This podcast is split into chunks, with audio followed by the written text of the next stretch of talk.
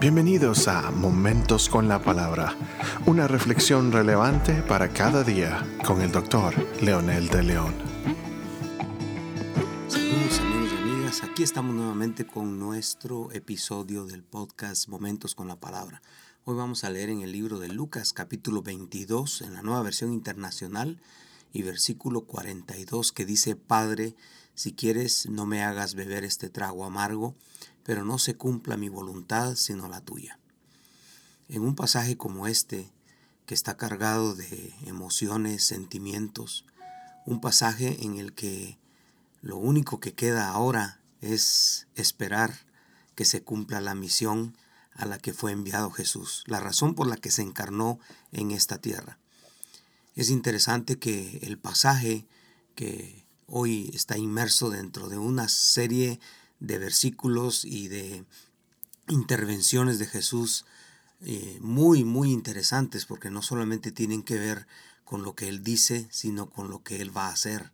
Especialmente es su última cena, se sienta con sus discípulos y ahí hay una serie de eventos, inclusive el Señor les muestra la humildad, la sencillez con la que Él parte el pan y le da a sus discípulos las interrogantes que surgen cuando Jesús presenta que hay un traidor, eh, la emoción de algunos de sus discípulos como Pedro que están dispuestos a nunca negarlo a pesar de cualquier circunstancia, pero inclusive Jesús le hace la salvedad y le dice Pedro, el Satanás ha pedido tu alma para zarandearla. Es, es la verdad que es un tiempo de tristeza, de crisis emocional, existencial para los discípulos, para Jesús y para todos los que conocemos la historia. Y entonces llega al punto entonces de eh, esta oración tan significativa. Padre, si quieres, no me hagas beber este trago amargo.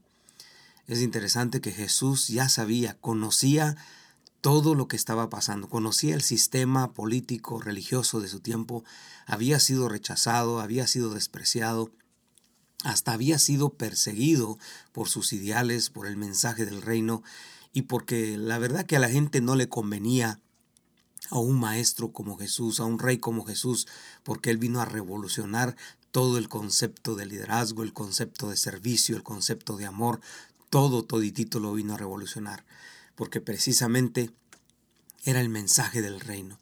Entonces, el decir, Padre, si quieres no me hagas pasar este trago amargo, no solamente lo estaba mencionando por la cruz, por el dolor, el sufrimiento, pero también por el desprecio de su pueblo. Él había dado todo, se había entregado todo, había compartido su vida, había compartido su mensaje integralmente y, transparentemente. Entonces todos ellos sabían del amor, de la gracia que él traía y sentirse despreciado era lo más amargo. Esta oración, según algunos especialistas, no es que se estuviera arrepintiendo de lo que estaba haciendo, sino sencillamente si hubiera la oportunidad de hacer lo mismo sin pasar por esto, pues entonces que se haga. Pero Jesús sí estaba consciente de que ese dolor y ese sufrimiento pasaría. Justamente en este tiempo, en un tiempo como este, la tradición celebra eh, la Semana Santa. Aunque nosotros no sabemos exactamente el día, la hora, el tiempo, lo único que sí sabemos y está registrado en la historia es que esto sucedió. Y esto pudo haber sido en enero, en abril, en diciembre, no importa, lo que importa es que sucedió. Y hoy, en que todo el mundo está en un ambiente, algunos están en fiesta en lugar de estar de rodillas o clamando, dando gracias por esta salvación, otros pues se les olvida que, que tienen este tiempo para consagrarse, no para pasear, no para hacer cosas que se olvidan muchas veces inclusive de esos valores y principios que él vino a establecer dándose situaciones tan extremas de corrupción, etcétera, en un tiempo cuando debería ser de reflexión, de meditación y un tiempo en el que todos podríamos estar disfrutando como familia, pero pensando siempre en la bendición de tener un Salvador. Entonces Jesús, sometido a esa gran presión, ahí dice la escritura en otros versículos, dice que Jesús eh, sudó, su sudor eran como grandes gotas de sangre. Y lo interesante es que Jesús siempre mostró varias características especiales. Número uno, mostró siempre obediencia. que se cumpla tu voluntad, no la mía. No se cumpla mi voluntad, sino la tuya, dice en el versículo literalmente. Jesús obedeció, fue sumiso, obediente al Padre. Jesús entendió su misión. Al entender su misión, de alguna manera, eh, él estaba aceptando el reto que iba a pasar. Y por último, por supuesto, y hay muchas otras cosas más características preciosas de Jesús, es que él quería cumplir esa misión porque amaba a la humanidad. Él quería que el hombre se salvara, la mujer se salvara, el ser humano integralmente se salvara. Él está consciente de la situación del hombre. Él está seguro que ningún sacrificio puede librarlos, perdonarlos y salvarlos. Entonces este es el momento, el momento definitivo y decisivo de que la humanidad sea salva por este sacrificio.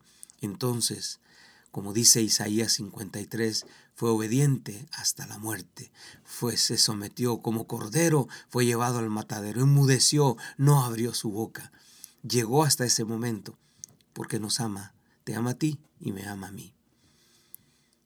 ¿Qué podríamos pensar en este tiempo tan especial?